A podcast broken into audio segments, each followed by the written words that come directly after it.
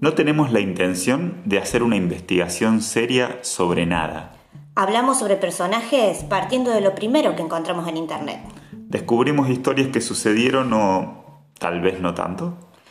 Lo googleamos, un podcast sobre personajes que cualquiera podría chequear.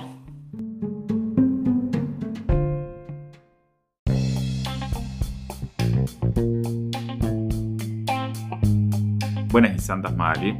Buenas y santas Luquitas. Bueno, lo logramos. Después de muchos días de tomarnos no sé qué. Eh, después de muchos días llegamos al último capítulo de esta primera temporada. eh, que tocó eh, después de mucho tiempo. Hicimos una votación hace ya varios Así días es. en Instagram. Un montón. Dos mil años más tarde. Y eh, resultó que el especial eh, final para esta temporada, que es este episodio número 20, eh, va a ser un especial paranormal. A todo el mundo le gusta el paranormal, así que. Sí, sí. Yo creo que siempre todo eso que no podemos explicar, eso que no podemos encontrar buscando en Google, Hola Juan Carlos. eh, me parece que es lo que más nos atrae al final. Igual hay mucho en Google. Pero solo en Google, porque después uno vive la vida y nunca lo ve. ¿Por qué supone? ¿Por qué presupone? No, tal cual. Sí, son, son pocas la gente que Es tiene experiencias paranormales. Bueno, vamos a hablar sobre diferentes cuestiones místicas en relación. eh, yo voy a hablar sobre tal vez el fantasma más famoso de Latinoamérica Radical. Sí. y vos nos vas a hablar de un personaje, Un personaje. escalofriante. Y turbio, muy Y turbio. turbio, pero Eh, todo un personaje. pero bueno, gran, gran episodio para cerrar esta temporada, así que arranquemos. Eh, yo los voy a dejar con un audio.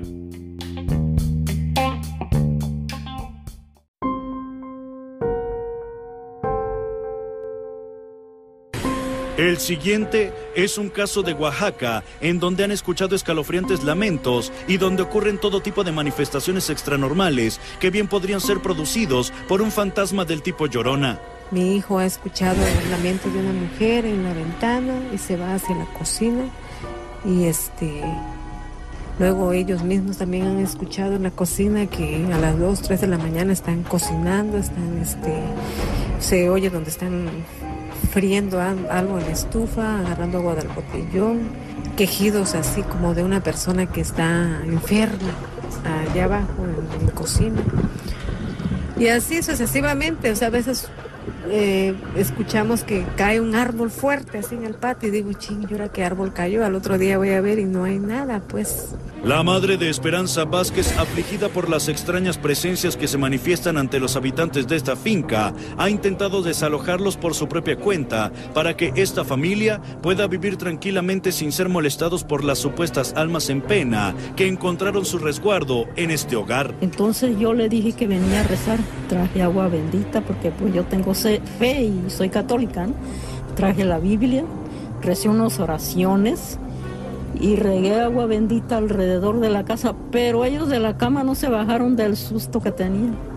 Se retiró como un año, pararon las quejas, pero de repente otra vez, que hasta a mí me asustaron. Bueno, acabamos de escuchar eh, un avistamiento de lo que vamos a hablar hoy, ¿no es cierto? Ah, caray. Eso sí me interesa. Hoy vamos a abrir Wikipedia. Wikipedia es poder. Fascinante, voy a decir. Sí, sí, es un, es un increíble avistamiento eh, que en realidad podría ser una llorona, podrían ser eh, nada, Eh, cosas. cosas, ¿Asustado, Potter? cualquier, otra, cualquier otro fantasma. Alucinaciones Porque también. le tiraron un árbol también, digamos. O sea, es como que. Pero me encanta que lo fue a ver al otro día y no Sí. cuando se cayó el árbol, o sea, Claro. te- está en el patio, salí a Señora, ver qué claro, pasó. La verdad, las cosas como son. No, pero viste que decía que tenían tanto miedo que no se bajaban de la cama. De la cama. bueno, la cuestión es que voy- yo voy a hablar de, eh, como dice eh, estas personas, voy a hablar de un fantasma, pero no de cualquier fantasma, de un fantasma del tipo llorón. Técnicamente no hay nada de malo, ¿no? Pero pues como que algo no cuadra, ¿no? Del tipo. Del Porque tipo ya es el tipo, ya no es uno. Sí, de hecho, si, si, si- si encon- si entramos a Wikipedia y ponemos La Llorona o Llorona, Tengo miedo en este momento. eh, nos vamos a encontrar con un artículo increíble. Yo, de todos los artículos de Wikipedia que hemos navegado en estos 21 episodios, este es sin duda y por lejos el más completo, pero el más completo. Yo cuando le puse a imprimir eran 27 páginas No. llenas de referencias. No, no, no, eh, increíble. Mucho, mucho fanático de la llorona. Mucho fanático y una investigación muy seria, pero muy seria. De hecho, cuando viste que en el artículo de Wikipedia, en la parte principal, donde está la introducción, eh, suelen a la, a la derecha suele tener una imagen y abajo, por Sí, ejemplo. como la ficha. Oye, oye, despacio, cerebrito. Claro, y si es un famoso, viste, te dice de dónde es, qué sé yo. Nació, murió, sí. Eh, los datos que nos dice de la Llorona es que es de la mitología hispanoamericana. Es, tiene un tipo que es alma en pena y tiene un subtipo que es criatura terrestre. O sea, es como, es como si fuera un Pokémon. Es Ay, tipo, es tipo fantasma y el segundo tipo es tipo tierra, ponele. No, esto ya es demasiado.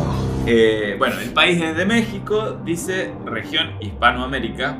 Y bueno, los hábitats son ríos, bosques, caminos. eh, y bueno, y criaturas similares podría ser un espíritu familiar. Mamá, se metió otro peje lagarto. Esto es como la. Pokédex, es como la Pokédex de los fantasmas. Igual te digo, la zona amplia. Amplia zona Sí, sí, recorre la llorona. Eh, bueno, la llorona, según nuestro, nuestro amigo Wikipedia, Wikipedia es poder. Eh, la Llorona es un espectro del folclore hispanoamericano que según la tradición oral es un alma en pena eh, y según lo que se dice, porque lo que vamos a ver en el recorrido de este espíritu El espíritu. es que, bueno, hay diferentes formas de crear esta leyenda. Pero, a grandes rasgos, y la leyenda que más... eh, que más Lo que se mantiene en el más se tiempo, mantiene En el digamos. tiempo es que es una mujer que ahogó a sus hijos y que luego, arrepentida y maldecida, eh, los busca por las noches por ríos, por pueblos y ciudades. Y bueno, y con este y con al grito de Eh, ¿Dónde están mis hijos?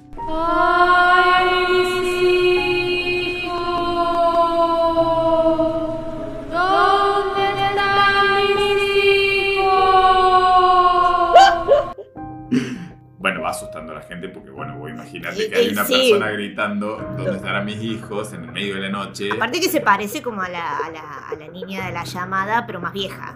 No, Claro. porque está vestida de blanco, pelos así, qué Sí, sé yo. totalmente.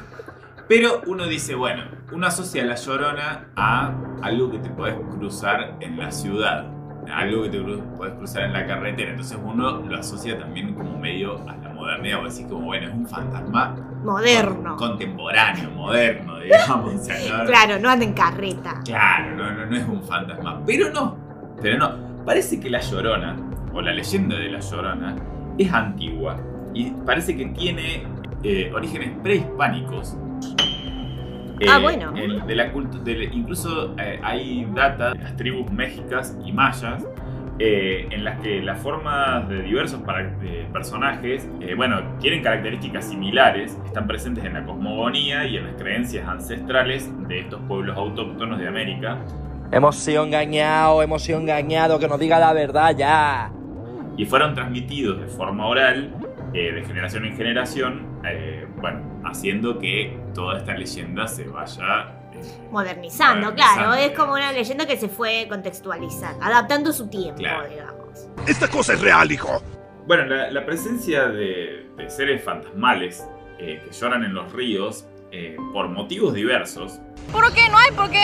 es una característica recurrente de la mitología aborigen de los pueblos prehispánicos, parece ser. Y claro. Eh, Les gustaba asustar a la gente con gente llorando en el río. Sí, No, no, no, no, no, no, no, no, no, no, no, no. Mm, Bueno, sí. Dice que para explicar el origen, o sea, esto ya más, a- más eh, tomándolo como tipo eh, científico. Científico, claro, empírico. Como La mirada empírica. La mirada claro. empírica sobre, eh, sobre la llorona, ¿no es cierto? Simios imbéciles. Nos dice que para explicar el origen de la llorona eh, se han propuesto tres vertientes principales. Uno es el enfoque literalista, es decir, que los hechos ocurrieron realmente, como se, como se dice que ocurrieron. Digamos que una mujer mató, a Mató sus a su hijo hijos y se arrepintió. y bueno, y a partir de allí, bueno, se convirtió en un fantasma, etc. Por otro lado, ahí puede haber un abordaje eh, ebemerista, que es decir, donde un mito se superpone sobre una historia real. Puede ser algo que sucedió y que de repente la gente lo transforma en un mito.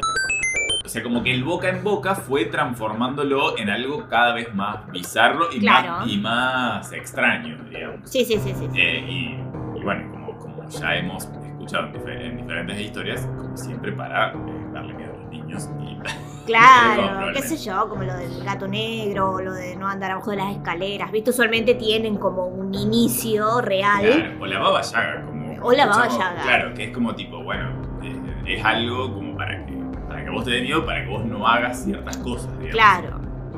No lo sé, Rick, parece falso. Finalmente, existe el enfoque parabólico, eh, que tiene una lectura eh, apologética y simbólica con un sentido oculto, No te entiendo nada. en el que la historia surge como una forma de dar voz a sectores silenciados, en este caso, los indígenas durante la conquista y la colonización. Claro. Eh, bueno, algunos de los mitos que dieron origen a la leyenda de, bueno, de la Llorona parten de México. Hay varios investigadores que estiman que la Llorona como personaje de mitología y de leyendas tiene su origen en algunos seres eh, o deidades prehispánicas La Biblia hace mención de los Anunnakis. como por ejemplo eh, Aucánime eh, entre los purepechecas, Sonami, Sonasi, Quecuya, perdón, perdón, de- perdón, perdón la gente de, de- perdón la gente que sabe, que sabe hablar. Sí.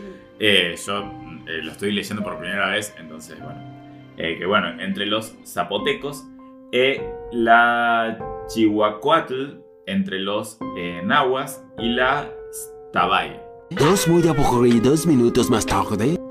Eh, Claro, como varios seres mayas- mitológicos que, bueno, se transformaron en la llorona por algún motivo. Bueno, por ejemplo, vamos a hablar brevemente sobre cada uno de estos que pueden ser referencias eh, de la Llorona. Eh, en el caso de Stabay eh, o Stabal, eh, esta diosa, eh, la Candona, se identificaba con un espíritu malo con la forma de una hermosa mujer cuya espalda tiene forma de un árbol hueco. ¡Ajá, se mamó! Al inducir a los hombres a abrazarla, los vuelve, los vuelve locos y los mata. Maravillosa jugada. Ah, como la sirena, griega. Claro, como las sirenas griegas. Eh, al pan, pan, al vino, vino, sobre las cartas a la mesa. Como, claro, sí, sí, como que los atrae. Claro, como los atrae, Se los ve vuelve que- loco y. Claro, se ve que es. La sirena se los descansaban- come igual, Claro, pero- descansaban en el hueco del árbol y, y bueno, nada, Creepy. mataban. Sí. Eh, bueno, la diosa zapoteca eh, Sonasi eh, Kekulia, en tanto, es una deidad. Sí.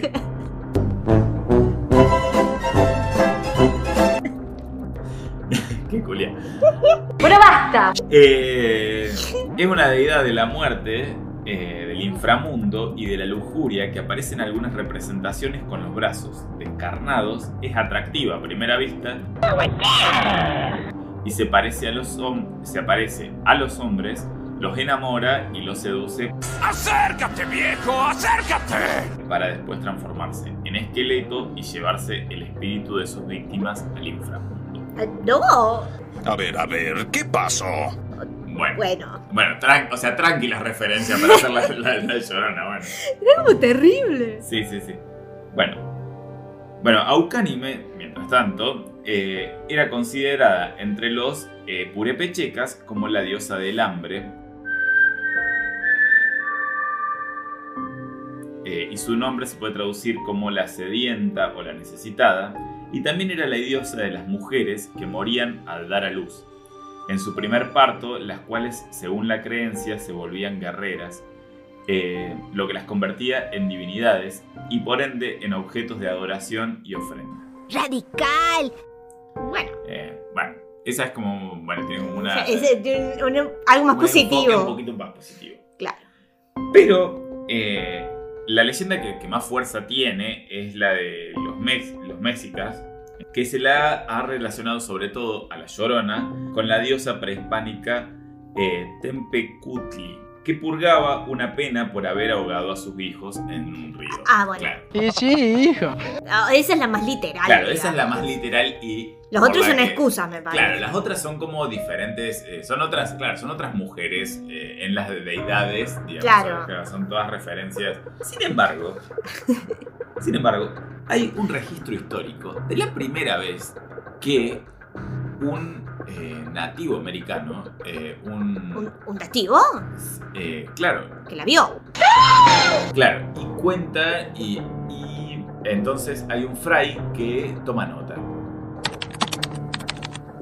Y escribe lo Siempre siguiente. hay un fray. En el año 1500 eh, aparecía muchas veces como una señora compuesta con unos atavios como se usan en palacio. Decían también que de noche voceaba y bramaba en el aire. ¡Mata, bebé!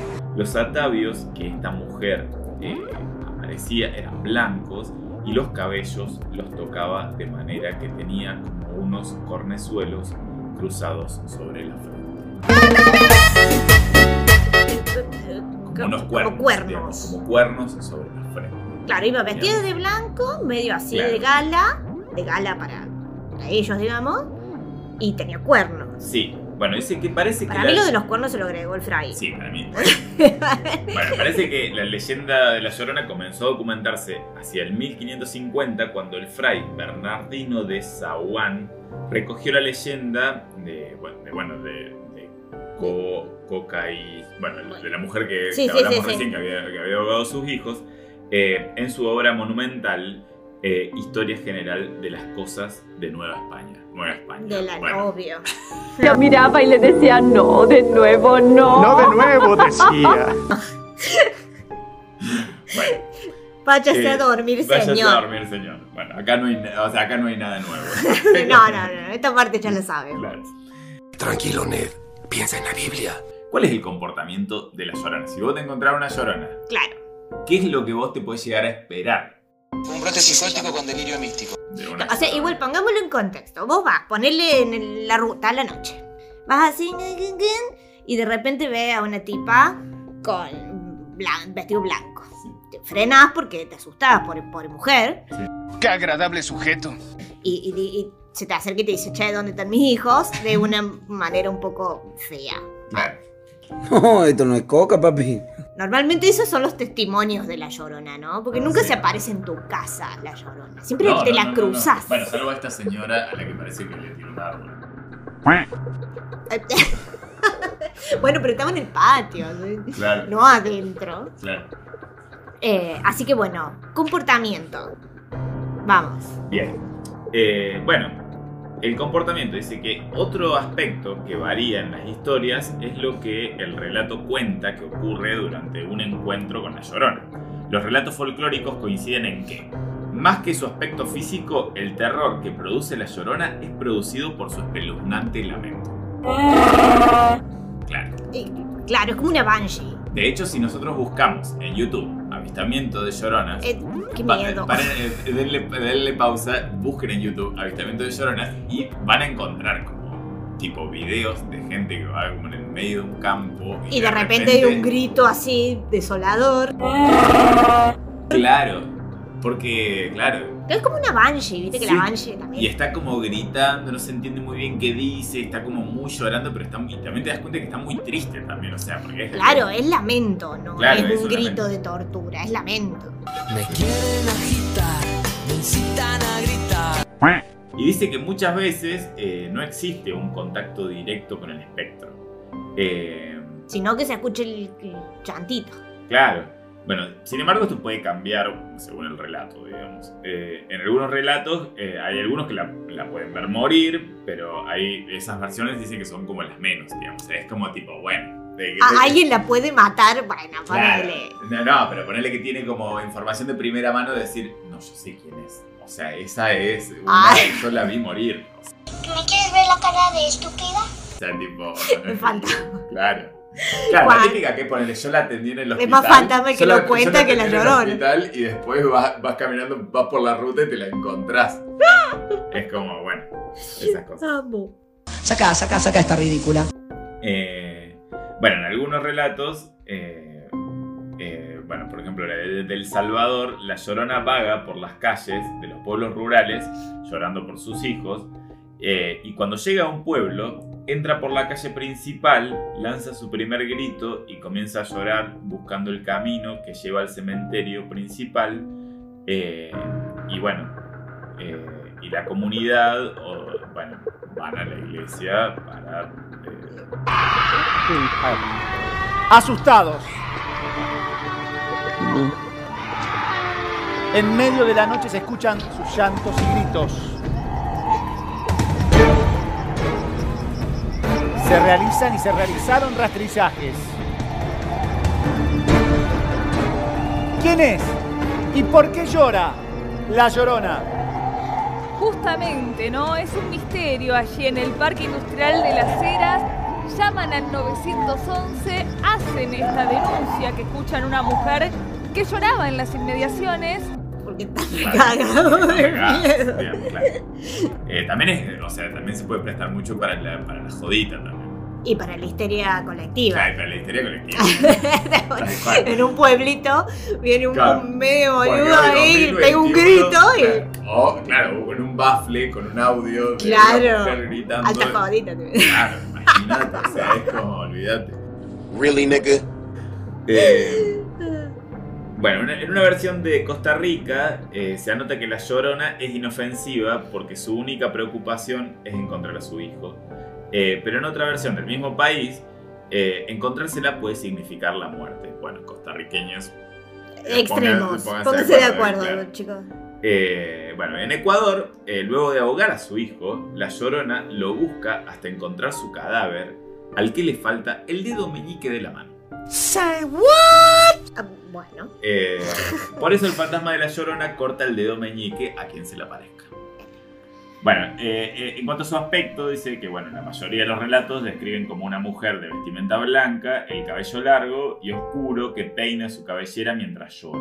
Bueno, Eh, ya saben qué ponerse para la próxima fita de disfraces. Claro. Post-COVID. Post-COVID. Eh, puede tener el rostro pálido como una calavera, en algunas versiones lleva una bata blanca larga y encima otra bata de color negro con capucha. Bueno, eh, pero eso es Santa Muerte. La Santa Muerte, digo, Sí, mexicana. Sí, sí, sí.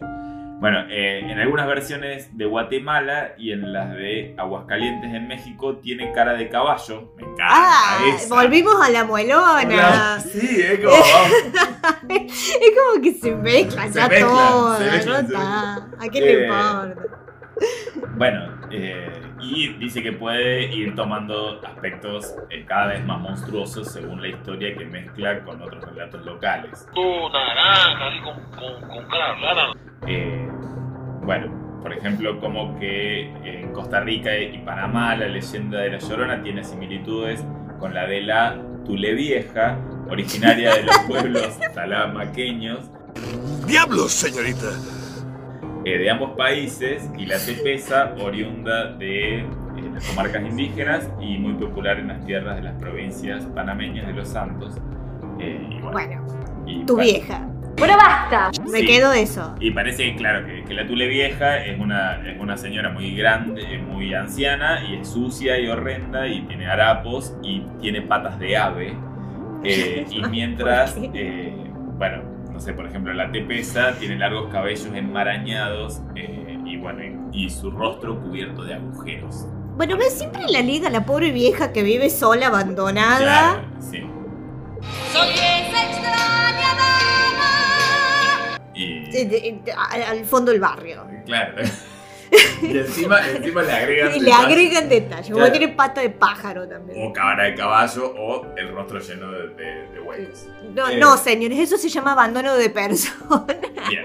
¿Por qué lo dice tan brusco?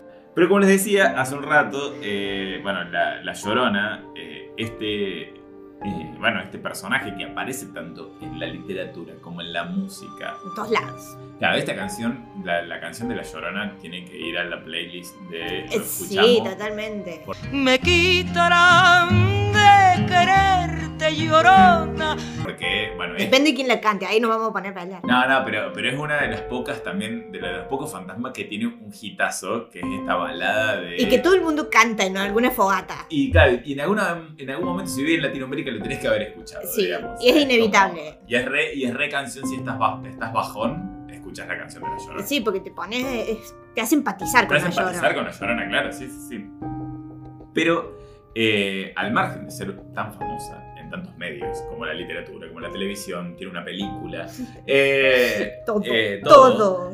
eh, parece que, bueno, simultáneamente como nacía la, la Llorona en, en Hispanoamérica y en Latinoamérica, parece que hay un paralelismo cultural en diferentes culturas del mundo. Por ejemplo, en la mitología griega se pueden encontrar similitudes con la Llorona con, la histo- con el mito de Medea. Sí, Eh, Medea la que mata a los hijos. Claro, que asesinó a sus propios hijos eh, luego de que su esposo la abandonara por otra mujer. Igualmente, eh, bueno, los, los griegos relataban la leyenda de Lamia, una princesa que con, con quien Zeus había tenido varios hijos y que fueron asesinados por Hera. Claro, Eh. nada raro. A muchos hijos engendro. La cuestión es que, por ejemplo, en la Biblia, eh, La Biblia hace mención de los Anunnakis. eh, bueno, siempre, siempre terminamos. Obvio que siempre de terminamos todo está en la Biblia. Sí, eh, se narra la historia de Raquel, quien llora por sus hijos, que bueno, que es la metáfora del pueblo de Israel, eh, y eh, porque perecieron eh, como un simbolismo del exilio del pueblo hebreo en la tierra de Babilonia. Claro. Sin embargo, como decías hace un rato, en la mitología celta, las Banshee eh, eran un espíritu femenino que anunciaba la muerte de una persona mediante sobrecogedores gemidos que podían escucharse a largas distancias. Sí, sí, sí. Eh, otro ser similar es la ploranera, que es del folclore catalán, eh, que es descrita como una vieja huraña que en vez de hablar, aúlla, chilla y ronca y se la, su- y se la supone residente en las cumbres de, bueno, de, un, De lugar, de un lugar en Catalán, en, En Cataluña, eh, cerca del lugar de, bueno, De nuevo, abandono de personas. Sí, claro. sí, es como no- o sea, el mensaje de esto es como no abandonen a sus ancianos. A sus ancianos, no abandonen claro. a sus ancianos porque terminan como Así y eh, asustando a la y asustando a la gente. Bueno, en África, eh, los pueblos Yoruba, eh, de Damey y Togo, eh, se narra la leyenda que describe al viento como una mujer que recorre los ríos lanzando pavorosos lamento- lamentos y buscando a sus hijos asesinados. Estos fueron ahogados por el océano, muy, muy similar. Sí. Pero que- es una forma de explicar el viento también. Sí, Está es fuerte, re lindo. está fuerte el viento. sí, está-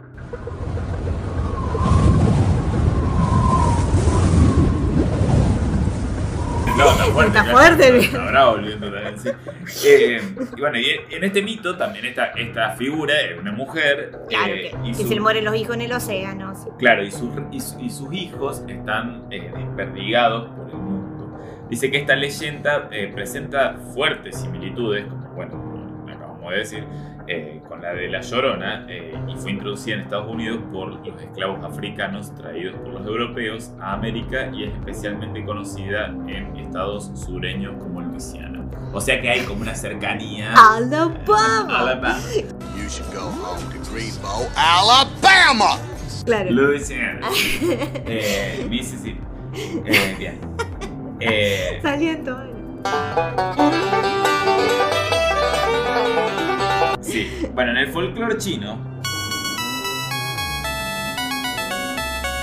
eh, eh, bueno, hay historias de fantasmas y leyendas eh, que, ap- aparece- que hablan de la aparición de una mujer vestida de blanco y que llora y lamenta por el pasillo de la ciudad prohibida. En Japón, los fantasmas que vuelven al mundo para cobrar venganza reciben el nombre de On Onryo. Onryo. Onryo. Onryo. お前はもう死んでいる。何 Eh, Nani. Estos generalmente son mujeres eh, ataviadas con un kimono blanco, con el cabello largo y negro y la tez pálida. No soy otaku, no. Soy otaquísimo. O sea que Ca- las ca- señoras cabe de- de blanco. No, no, pero cabe destacar que en las culturas asiáticas como China y Japón, cuando eh, alguien muere, es normal que se vistan de blanco en vez de negro. Por ejemplo, para los funerales y esas cosas. Ah, En Japón a los muertos se les pone un kimono blanco claro, entonces. y los entierran así. Sí. Y además también porque es, esto es como muy clave, que es como que bueno, los fantasmas son blancos porque el contraste entre la noche y lo blanco, Y lo blanco, sí. es que te pegas un cagazo de demonía. Acá, acá está la luz mala, pero. Claro, es como, es como salir al pasillo y acá. encontrarte a tu papá con los calzoncillos largos blancos y claro, o sea, y ahí, claro. Y hay otra que llorona, claro. Ahí el lamento pasa a ser tuyo, ¿no? De, de tu padre. Claro, bueno. Eh, bueno, eso es un poco la historia de La Llorona. eh, su aspecto, su, su, su, Su origen. su origen pre- prehispánico y sus también sus paralelismos en otras culturas. Y me pareció muy interesante. No, igual cabe resaltar, amigo, no sé si te la topaste, pero está la leyenda de la llorona de la cañada acá en Córdoba. Ah, es verdad. ¡Oh my god! Que se escuchan los lamentos ahí de Es una verdad, mujer en la no la cañada. mencionamos, no la mencionamos. Claro, o sea, o sea, somos cordobeses y So- todo. eh, tenemos una llorona en Córdoba. Claro, bueno, la novia blanca también, que de la que habla De la la que mona. la sea novia blanca, que se fracciona. No, pero bueno, ahí no se está hablando tanto de la llorona, pero, pero bueno, No sé, quién sabe. Pero Capaz no. quería tener un hitazo como la canción de la llorona y Claro. le salió la novia blanca. pero es verdad que también en Córdoba existe la, la leyenda de la llorona. De la cañada. llorona de la cañada. Hay fotos. No sé si, si ustedes googlean después, hay gente que supuestamente sacó fotos de. Mucho Photoshop. decir, pero. Yo igual siempre, siempre elegí. claro, sí, bueno, sí. Sí, sí. Hasta que, hasta, hasta que se demuestre lo contrario. Y bueno, yo, yo- mira, que yo viví en Córdoba y está difícil escuchar un lamento ahí porque pasan los autos todo el tiempo. O sea, encima, eh, tipo Colón y Cañada. No, olvídate, no, no, no. olvídate que Más ruido. No, olvídate. Así que bueno, eh, esto fue, eh, para cerrar esta temporada, fue tal vez eh, el, el fantasma más importante de Latinoamérica. De Latinoamérica, Así sí. que cerramos con, con este, con este gran personaje.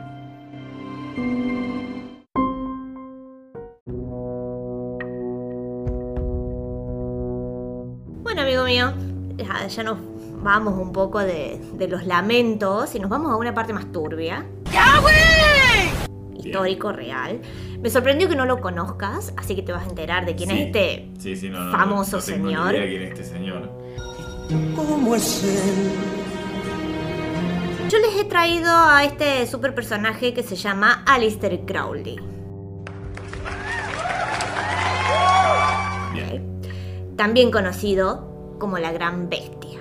¡Ay, qué miedo! ¡Yo me voy! Bien, bueno. ¿Estamos? Esto se va a poner turbio. Este señor se llamaba originalmente Edward Alexander Crowley, ¿sí? Y estamos hablando Inglaterra.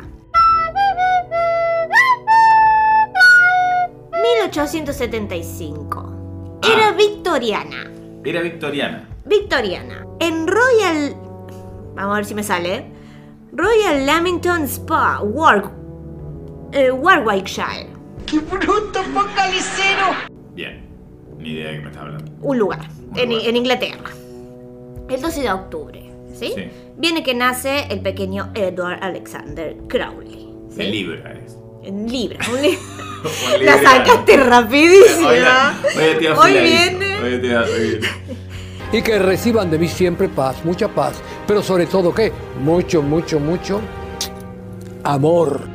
Mi muchacho nació en una familia perteneciente al movimiento cristiano puritano de los hermanos de Plymouth, Llevaré 10. Bueno. o también conocidos como hermanos abiertos o asamblea de hermanos. Bien. Yo busqué de qué, de, Sí, de qué que- iba creo esto. que claro, que es como, es como una, es una interpretación de Es la- una organización, digamos, porque viste que en, este, en esa época como que no sé, todo, todo el mundo to- tiraba una idea y ya se armaba una organización al respecto. Claro, era como la época en la que, en la de los gremios, digamos. O sea, claro. tipo, claro. Más o menos. Sí.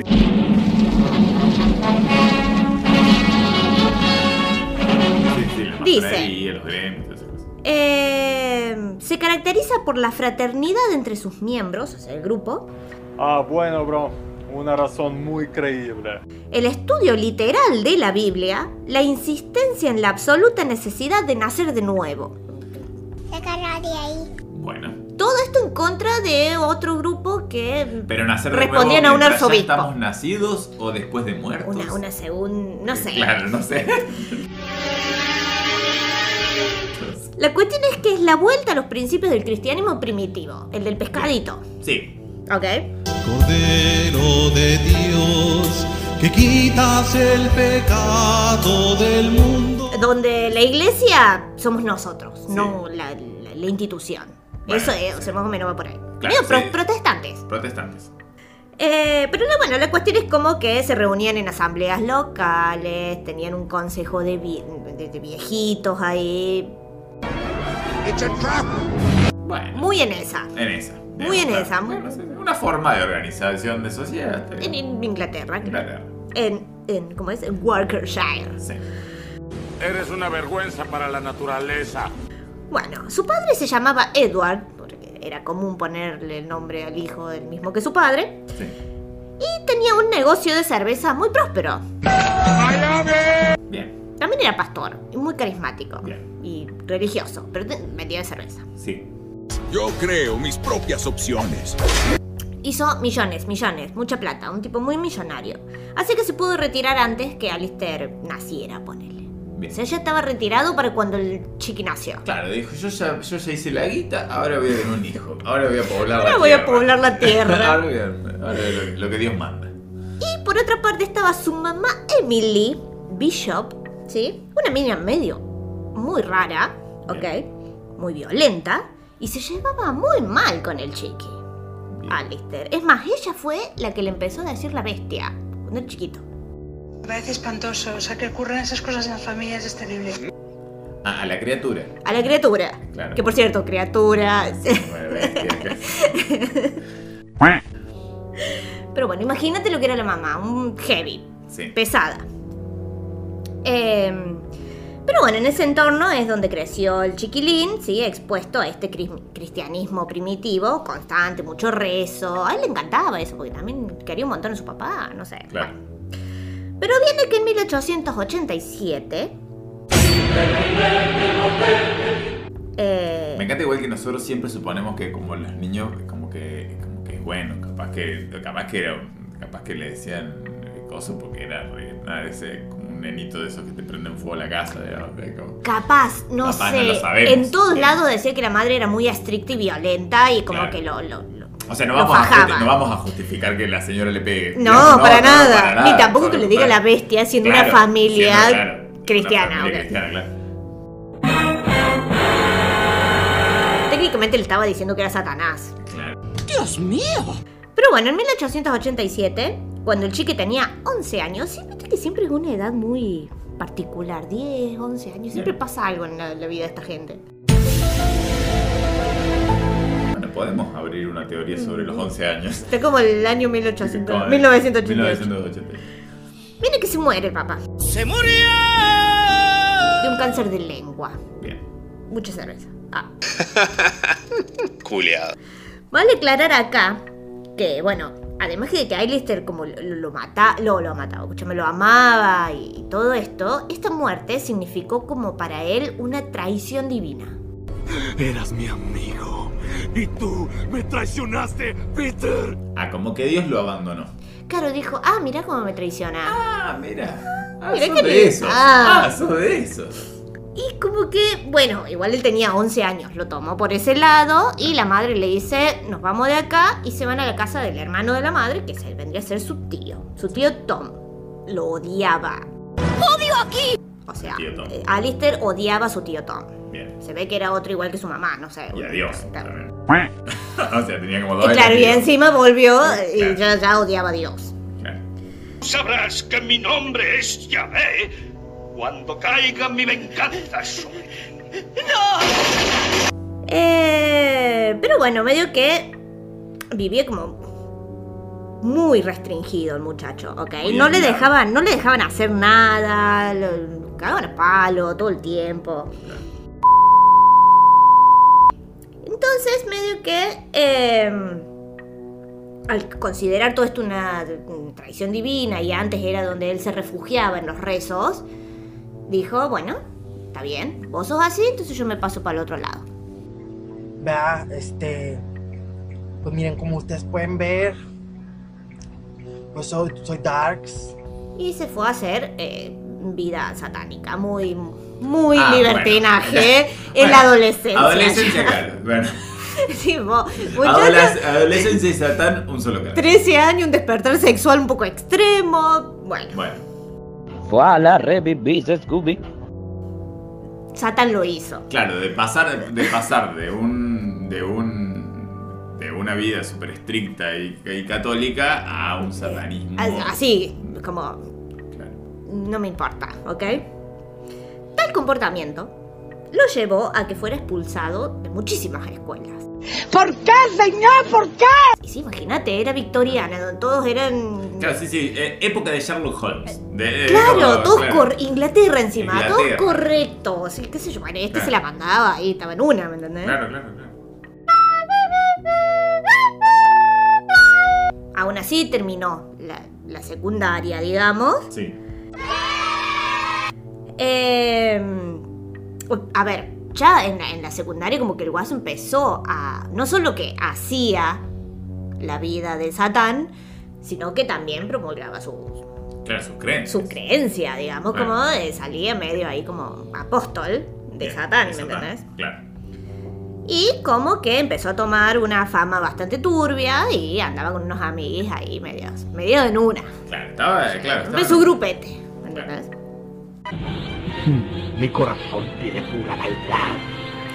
En 1895, por fin, ahí ya, ya termina la escuela, después de muchas idas y venidas, llega por fin a la uni de Trinity College de Cambridge. ¿ok? ¿Qué layos dijo? Va a Cambridge. Va a Cambridge. El tipo, el tipo, así como lo ve, Va a Cambridge.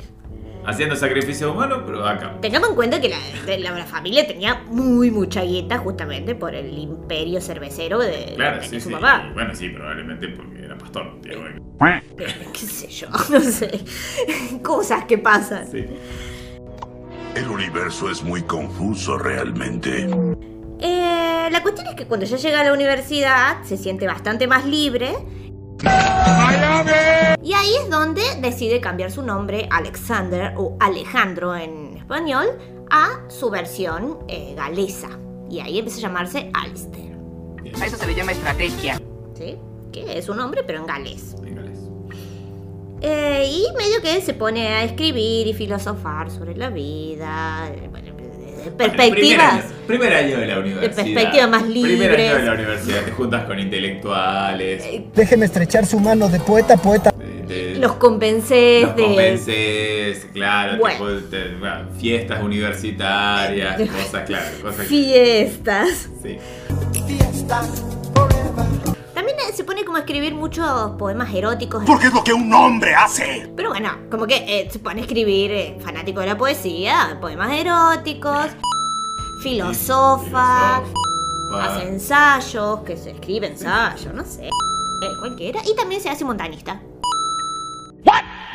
Bueno, Y sí, con algo tiene que gastar la energía también. y sí, porque él está muy sedentario. Claro, o sea, estaba, va a caminar claro. un poco. Sí, sí, sí. Está bien. Está bien, porque si no el intelectualismo también te mata un poco. Y claro, o sea, la rodilla, nada más, Claro. la columna. La ¿no? columna, la escoliosis te la debe. No, no, no. Sentirás el peor dolor del infierno.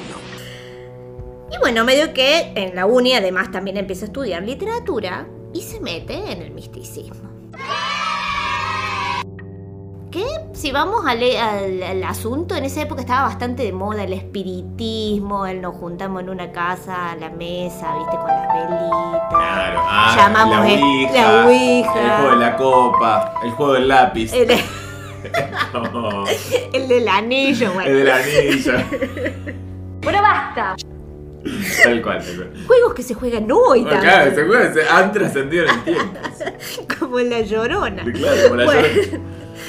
Muy de moda, mi muchacho se mete en esa. Encima conoce a un alquimista que también estaba muy de moda, la alquimia. Bien. Sí, de, bueno, vamos Se a pasar. de lleno, de, de lleno en todo lo Vamos a que... agarrar este pedazo de, de- de fierro fun- oxidado y lo vamos a transformar en oro. ¡Qué bruto, focalicero! No sé, flashaban, la vida eterna, la piedra filosofal, bla, bla, bla. enloqueciste! Bueno, él se metió ahí, dijo, la mía. Esta es la mía, es por acá. Venga. Venga, yo, yo si no me hago Voldemort paso por al lado. Es una copia, una burda copia. Vamos, pero todo esto es muy Harry Potter, ¿eh? Muy Claro, Harry claro, Potter. claro. Pero bueno, la cuestión es que conoce a este, a un alquimista, ¿sí? Que está un poco rari, cuando él tenía 24 años, en 1897. Y ahí este alquimista le dice, venite, venite a la orden hermética del Alba Dorada. ¡Acércate, viejo! ¡Acércate! Me encanta ese nombre, boludo. Me encanta que tenga la Voy, palabra compro. Hermética. hermética en el Hermética por el hermetismo, supongo. Sí, sí, por eso, claro, pero era como, o sea, El más secreta, más secreta no viene. O No, sea, no, no, la- no. Dame la sociedad más secreta que tengas. Esta. Eh, la cuestión es que se mete. Ahí, ¿sí? Que es. Acá yo, yo, yo extraje de Wikipedia que es la eh, Orden Hermética del Alba Dorada. Dice: Organización secreta y esotérica en la que se estudia y practica. Estudia, se estaban presentes, así que debe existir todo.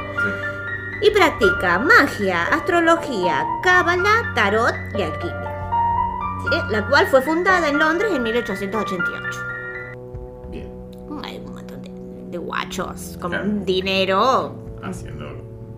cosas. claro. Cosas, porque estaban un poco aburridos.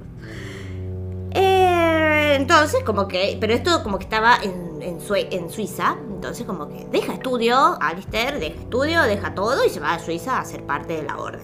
Bien. Así, abandonó todo. Y por supuesto, tenía un montón de plata que lo respaldaba, así que lo podía hacer. Entra a la secta y ahí pasa a llamarse Frater Perdurago. Perdurago como, bueno, el hermano que perdura, vendría a ser. Y de ahí que nace que él empieza a buscar la vida eterna también. Bueno, casi nada. Simple. Casi, bueno, lo que todos queremos al final. Este nombre, bueno, lo va a acompañar por mucho tiempo también. Que paja la vida eterna. Yo solo voy a qué aburrido. Qué aburrido tener la vida eterna. Medio que te queda un poco solo. No. No, no, no, pero ves a todos, to- a todos los que querés morir. Eh, por eso, te quedas como re solo. claro, no, conoces gente nueva que también va a Que morir. también va a morir. eh, No. No, no, no. Déjame con la vida corta. Sí, tal cual. Vaya, no encuentro fallas en su lógica. Pero bueno, él en ese tiempo no pensaba así, tenía el ego un poco alto. así que, mi loco, como que dentro de la organización empezó a trepar como araña.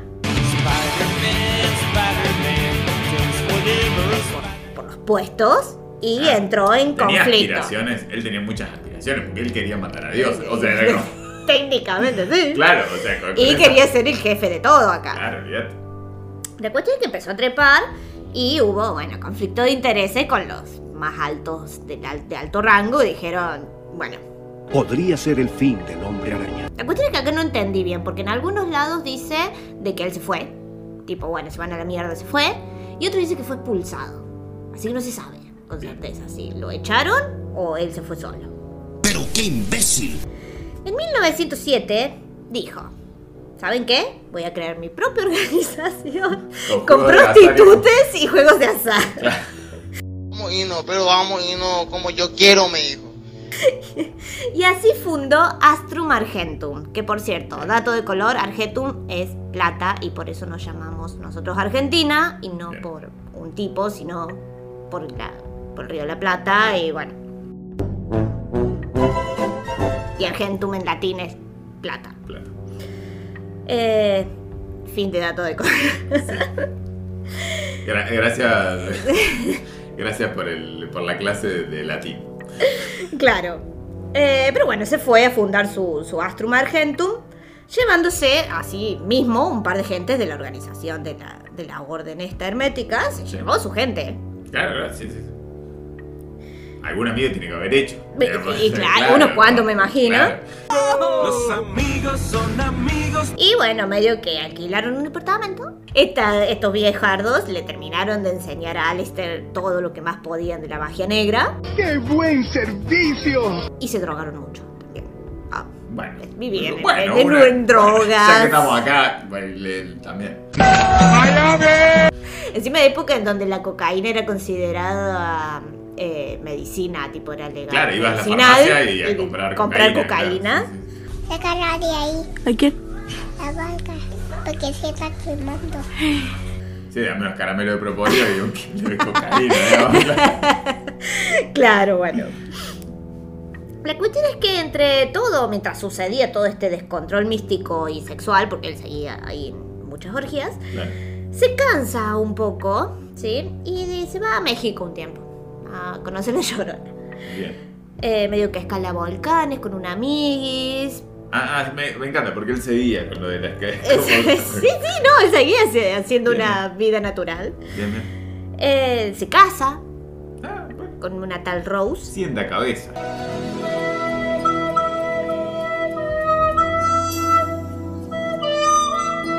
Siento, no, no cabeza mucho. Pobre Rose. eh, Rose se prende en la suya también. Sí, ¿entendés? pobre Rose. O sea, yo quiero creer que debe haber tenido un ego tan grande como el de él, porque si no, pobre chica. Eh, como- No sé, yo me imagino que dijo, uh, mirá lo que es este guaso, va a ser el próximo líder mundial. Vamos, dijo. Vamos, claro. Compro. Compra. Se casó. Eh, bueno, bueno, con, él- con ella se van de luna de miel a Egipto.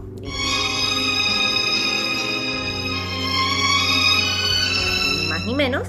Y ahí tiene. La cantidad de guita que movía. Mucha guita. O sea, te digo, o sea, se va a México a tomar daiquiri y después se va de, de luna de miel a Egipto. Egipto. No, no, no, pero ¿qué? O sea, esto es como. Es que, y se va a Egipto como en esta época en donde estaban. eh, había una de saqueada de A momia. principio de mil, claro. Dios mío. Claro, tal La mayoría de las momias desaparecieron en esa época. Claro, claro. Pero bueno, la cuestión es que ahí mi muchacho tiene una epifanía.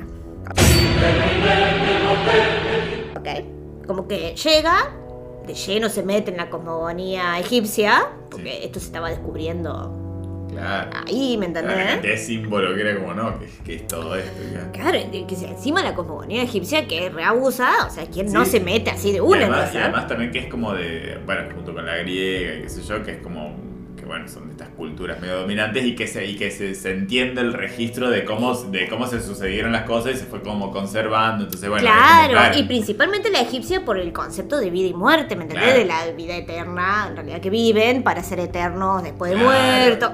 Claro, claro, ahí, dijo, ahí dijo, compro, dame. Entró como ciento, tranqui, Este, 120. este Dios me sirve, ¿eh? Tranqui, 120. Anubis, estoy con vos. Es como- Y es como que, bueno, ahí la cuestión es que eh, Rose ya estaba, la, esposa ya estaba embarazada. Bien. Sí, primeriza, al parecer era muy joven. y está ahí como con la esposa y la, la- la mina empieza a tener como unas terribles alucinaciones. ¡Diablos, señorita!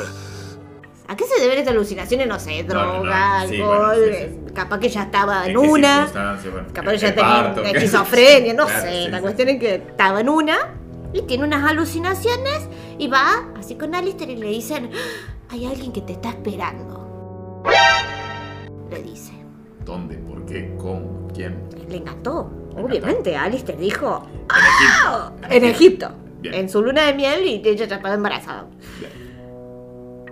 La cuestión es que Alistair se pone... Mejor luna de miel de, de- de- De- de- de la, que hemos, de la que hemos escuchado últimamente. Ever. Ever. y O sea, capaz que no fueron solo una semana. Claro. Esto me suena a tres años en Egipto. Luna de miel con epifanía, como oh, olvidate.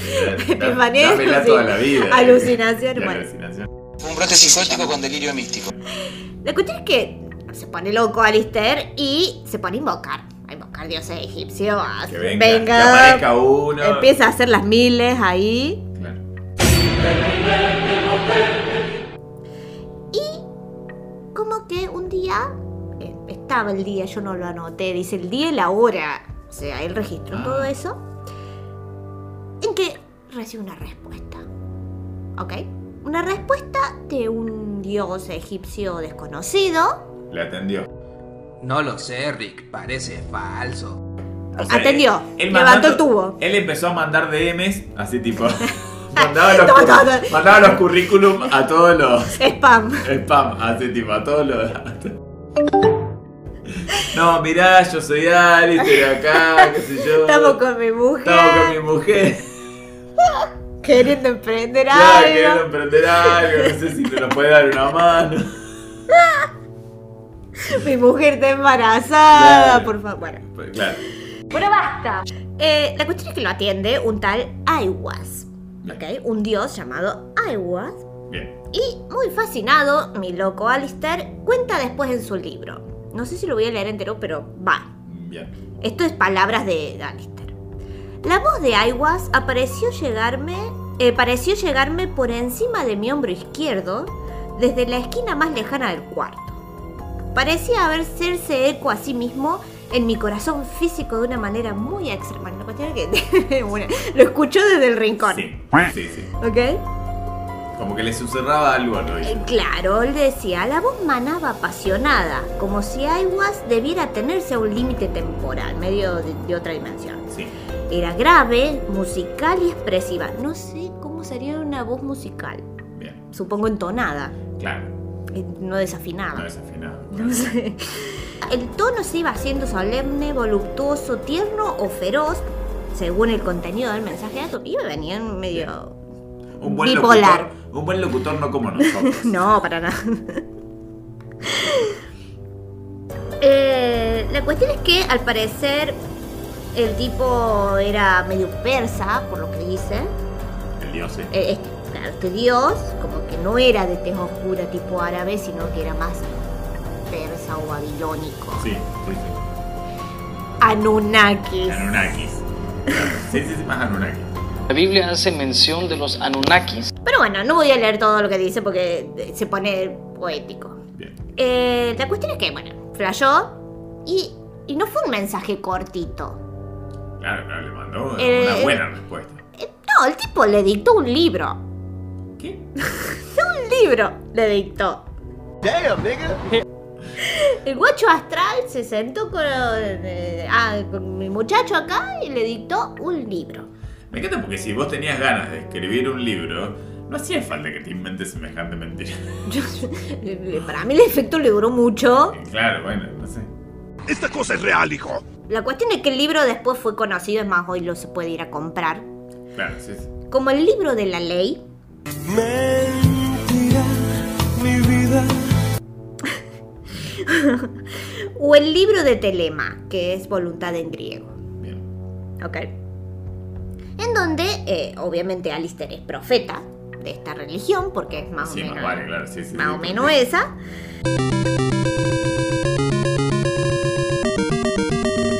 De donde se han salido dos frases muy conocidas de este libro. Son, escucha amigo, te caes. Haz lo que tú quieras, será toda ley. Y amor es la ley, amor bajo voluntad. O sea, como hacer lo que se te cante la ojete que está bien. Está bien. Bueno, mamita, haz lo que se te cante. Es como seguí tu. Seguí tu. Seguí tu intuición. Es lo que sea, querés matar a un niño, anda y matalo, está bien. Claro. Ese nivel. Claro, ese ¿entendés? nivel estábamos manejando. De li- libertad Esa línea. Claro, esa era la línea que estaba manejando. Era 4chan. Claro, claro, era Forchan. Claro, era, No hay censura. no hay censura, claro, era el Forchan de, de cosas. Eh, Claro. Pero bueno, la cuestión es que mi loco se mete muy de lleno en esta. Obviamente le habló un dios. Y más tarde fundaría en el año 1920 la abadía de Telema en Cefalú, en Sicilia. Se va a Italia. Sí. Eh, Porque, porque puede. porque puede. Porque puede. A una casa de campo remodelada, ¿sí? La decora él mismo con frescos que él mismo hace. Bueno, no, pero Las tiene paredes. tiempo para todo, me encanta. le encanta, ¿no? sí, sí. Él te escribe un libro, te pinta frescos. Es como te digo, bueno, mientras tanto organiza, organiza orgías, organiza todo. sacrificios humanos. Hace- o sea, claro, como que está ahí con sus seguidores, pero. pero bueno, pero. también gestor. Son expulsados de Italia por Mussolini, obvio. Uno menos. Este no jode más. carajo esta gente dijo Mussolini? Bueno. Mirá que yo soy oscuro, pero. Claro, claro, pero- mira amigo que yo, mira amigo que yo, que yo tampoco soy santo de, de mi devoción, pero, Pero me parece que pero está. la de usted me parece que está, están, No le, no, no, no le gustó Mussolini. No, claro. Medio que con el tiempo deja a su esposa y a sus dos hijas, Alistair. bien, o sea. claro. Eh, Enhora- Enhorabuena un poco. O sea, es la primera vez que voy a, es la primera vez que voy Alto a bien. festejar. Alto que- bien le hizo que, a que- voy a festejar que un padre abandone a sus hijos, digamos. O sea, creo que es la primera. este es un padre que tenía que Este abandonar a sus tenía hijos. que abandonar a su hijo. Eh, y bueno, como que se fue a compró una mansión gigante a orillas del lago Ness. Ojo el piojo acá. Me encanta por qué trotamundos. Trota, o sea, es Se va a Escocia, de, de Italia a Escocia. Bueno, como otra que Carmen San Diego. Ah. porque- debería haber tenido un programa. claro, ¿dónde en el mundo está Alistair Crowley? Eh, pero bueno, la cuestión es que se va a esta mansión que se va a llamar Boleskine. Es una mansión muy famosa hoy en día. Sí.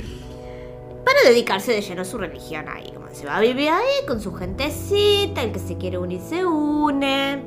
O sea, empiezan con muy pintorescas partusas, con muchas drogas, sexos, capas, rock and roll. Rock and roll, no, no, no, no, no. Rock and roll, no, no. Tengamos en cuenta que todo lo que nosotros hoy conocemos de una secta, como la vemos o, o tenemos la idea de secta, viene de esto. Tipo, Bien, capas, gen- gente grande, con mucha plata, haciendo Claro, ritos. Cosas, ritos, y sexuales. tremendamente oscuras, claro. Claro, bueno, es como que viene de Aleister Crowley, ¿sí? Eh, la cuestión es que eh, hay, hay mucho, mucho rumor y chismerío alrededor de Alistair, ¿sí? Sobre, principalmente sobre qué pasaba en ese lugar, en, en esta mansión. Tremendo ¿sí? carisma debe haber tenido, debe haber heredado de su padre, porque para imagínate. Claro, porque el tipo está, está- está loco, es como. Y encima es muy carismático y Claro. atrae gente, atrae gente. Y encima, qué sé yo, la- todo el que estaba cansado del cristianismo, catolicismo, en vez de irse al budismo, por ejemplo, le pintaba esta. Claro, claro, era mucho, era mucho más divertido, Eh, digamos, claro. muchísimo más. Sí, gente de mucha plata y media aburrida Claro, dijo, eso, venga. Gente de dinero, gente de dinero que de repente tenía como la posibilidad de hacer lo que se. Lo que bueno, se le cantaba, le y encima en secreto, Claro, porque era secta secretamente. claro. Y esto se va a controlar. Eh, la cuestión es que, bueno, mucho rumor sobre qué pasaba, que van desde sacrificios de animales, sacrificios humanos, orgías muy locas. No se sabe con certeza porque no hay registro de nada de lo que pasaba.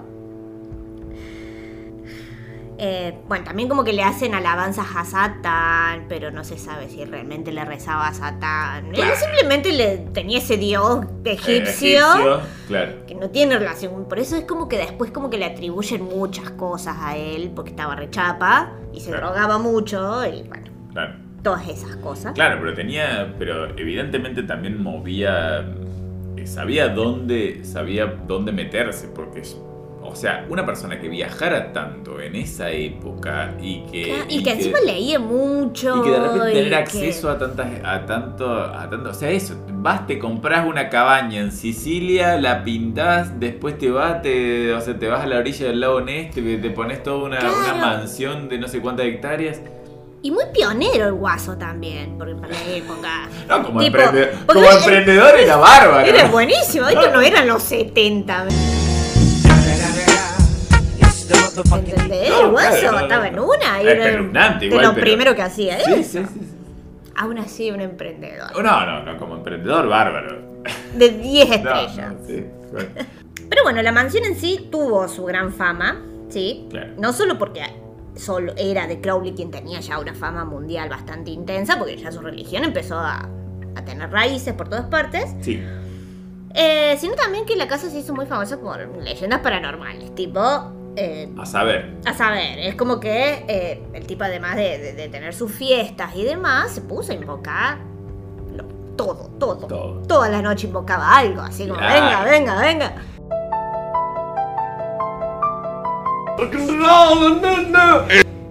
Y o bueno o malo o lo que sea. Bueno, lo que tiene es que al parecer dicen que en un determinado momento mi muchacho andaba y alrededor le andaban sombras todo el tiempo.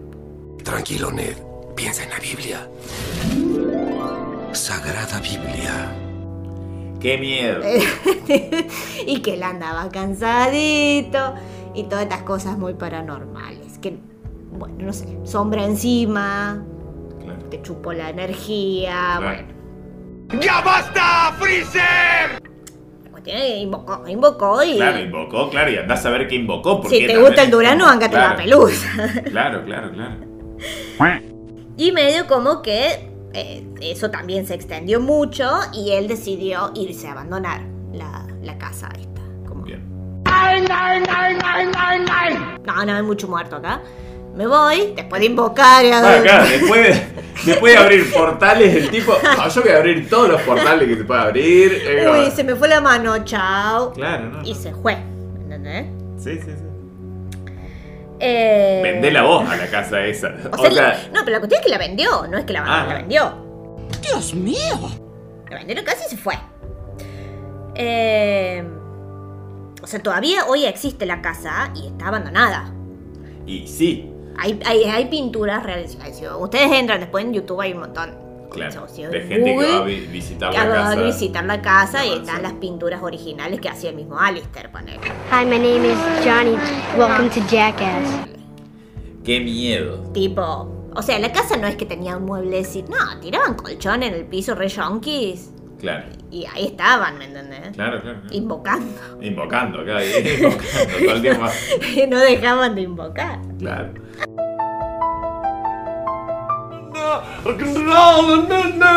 Eh, la cosa es que todo esto y medio que su estilo de vida y entre otras cosas más y los fantasmas, esto, las sombras, eh, le dieron no solo como la, la cosa turbia, sino también mucha gente que medio que se ve que lo respetaba al muchacho.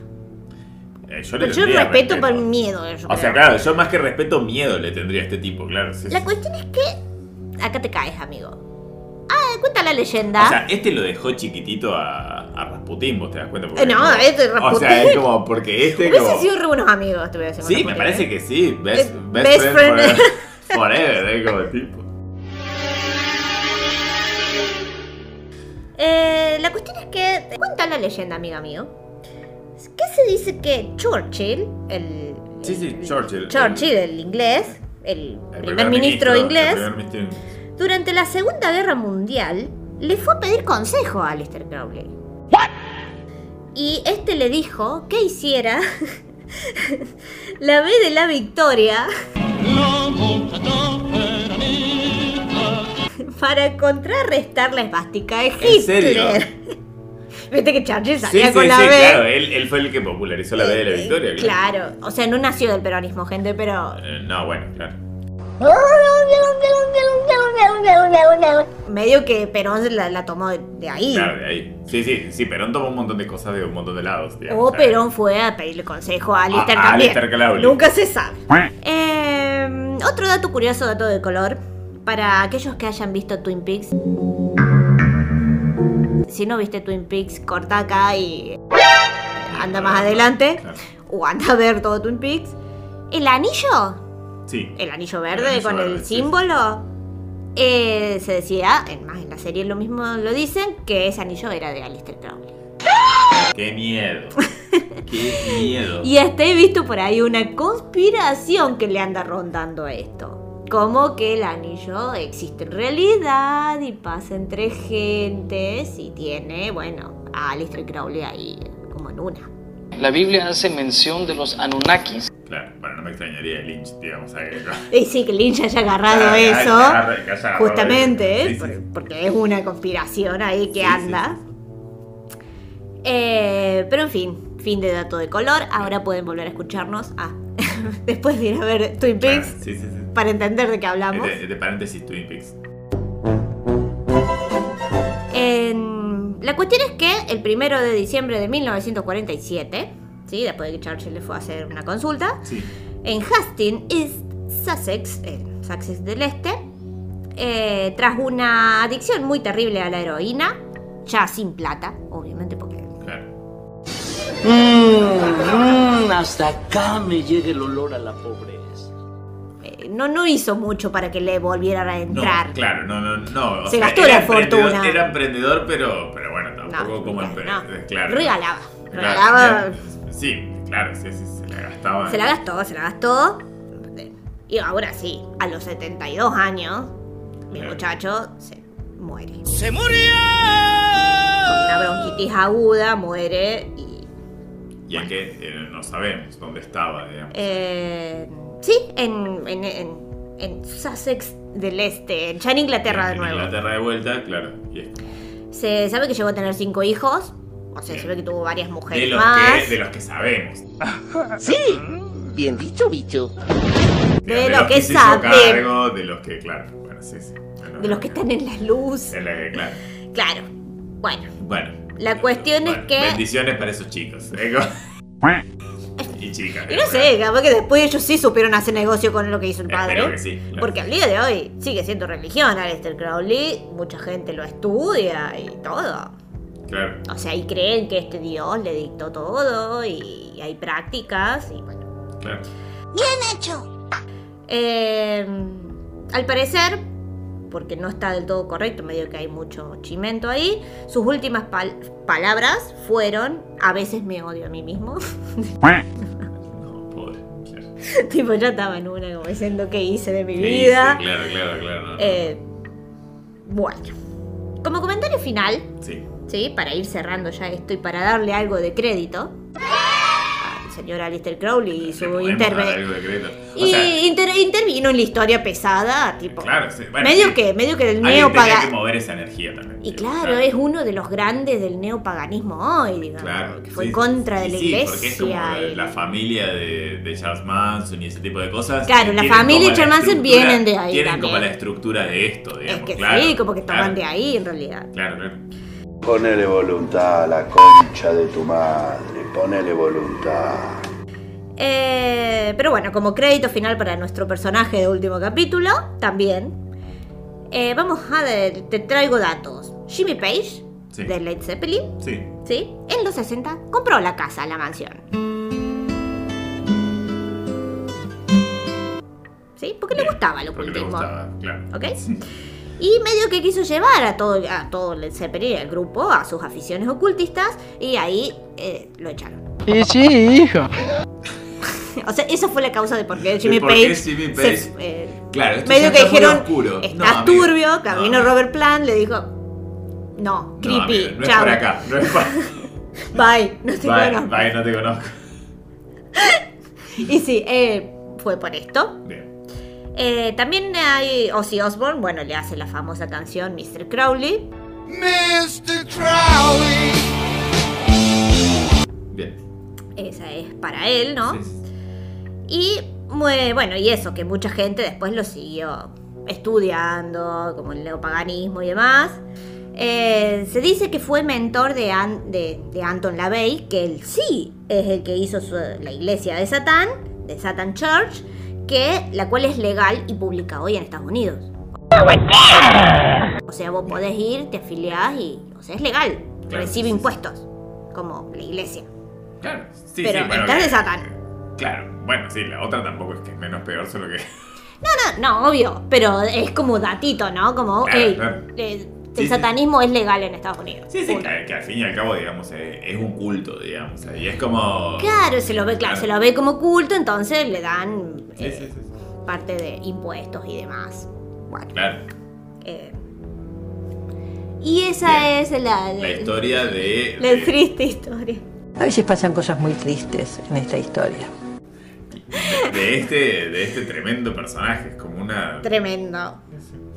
Moraleja, no invoquen, gente. Dejen de invocar Claro. gente. O si van a invocar algo, eh, traten de. O sea, que sea medio chamanismo y invoquen un animal, no un, Claro, un ente medio. o al menos estar, medio. estar lo más consciente posible. Porque, porque- difícil. claro, porque si no después se te llena el cuerpo de sombras, terminás, Claro. terminás solo, tus hijos no te hablan, ¿eh? Como, no, claro, no. Mm, No, no, no. Y, y por favor, no sacrifiquen eh, gente ni animales. Ni, ni gente ni animales, no, no. encanta el animal, chicos. A mí me encanta, me encanta que podamos creer en lo que querramos. pero- Claro, pero, hagan ritual de todo, pero no, no se metan con otros. Pero claro, No, ya no, cuando no. hay que sacrificar a alguien, no salgan de No, chicos, vayan a quemar la banda, para Claro. Claro, sí, tal cual. Es como. Sí, tal cual. No, no sacrifiquen, no sacrifiquen seres vivos, por favor. No.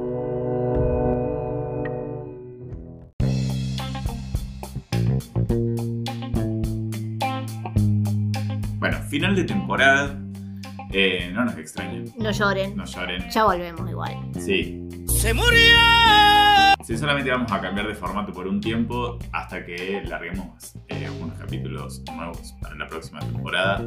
Eh, pero mientras tanto, como para hacer un cierre, hicimos como...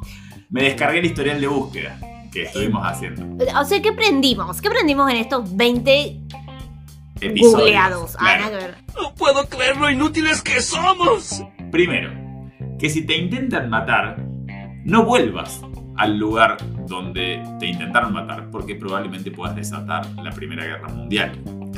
Y cabe aclarar que es en el mismo día, puedes volver al otro día si Claro. querés, pero no Si a querés. los 10 minutos, Claro. boludo, porque Porque sí, te van a matar a vos y a tu esposa y, te pueden y podés desatar la Primera Guerra Mundial. Eso es mucho, muy importante. Eso es mucho, muy importante. si estás bautizado, escucha bien, bautizado en la religión católica, no vayas a una casa en el medio del bosque, no da. No. La vas a pasar si- mal. Menos si la casa tiene patas de gallina. No, sí. Porque puede pasar. Porque puede pasar, eh, pero bueno, sí, claro. No, no, No, no, porque no vayas. No vayas. Aparte te puede picar una víbora también. No. También, que no importa si naciste en la antigüedad, en un pueblo en el medio de China y eh, si sos una Y mujer. también si sos mujer. Claro, eh, aún así podés llegar eh, al poder y, e incluso tener muchísimos amantes.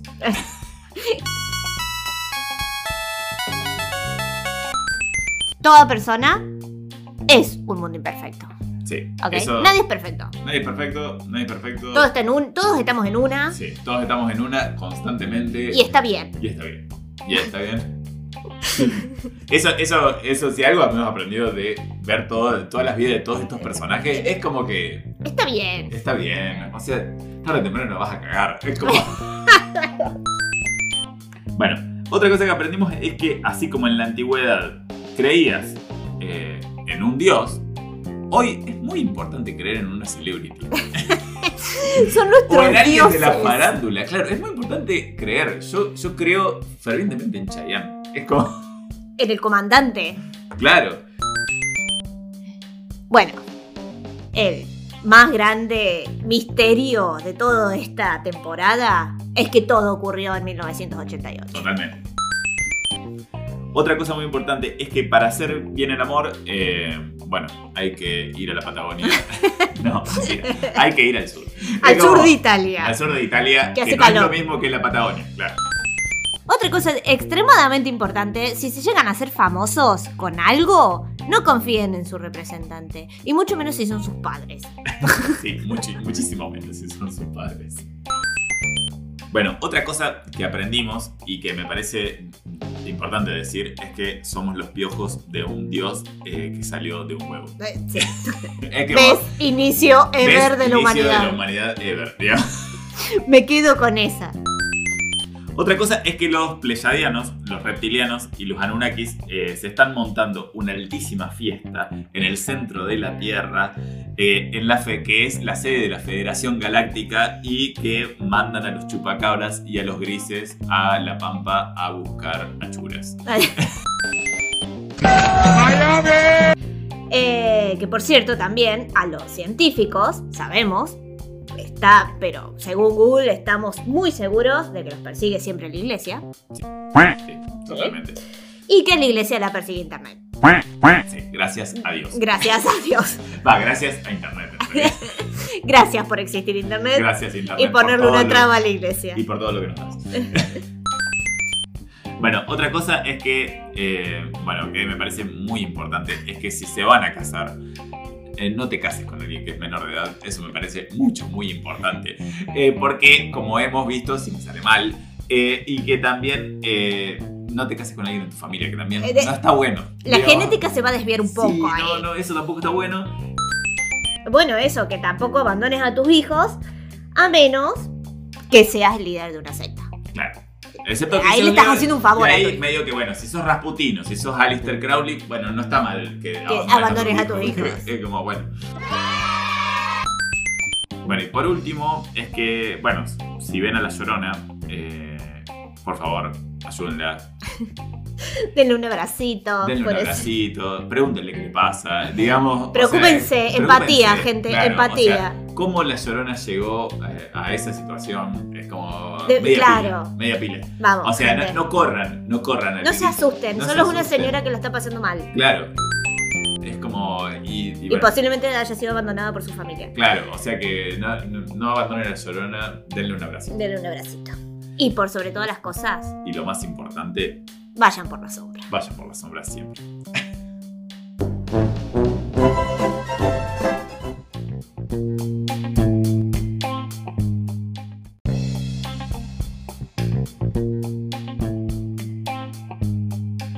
Si querés conocer la historia de más personajes, podés escuchar los demás episodios de Lo Googleamos en Anchor, Spotify, YouTube, Google Podcast, Breaker, Radio Public y Pocket Cast. Y si querés ser nuestro Google, podés mandarnos lo que quieras a logoogleamos.gmail.com Seguinos en nuestras redes, Instagram y Facebook como arroba lo googleamos.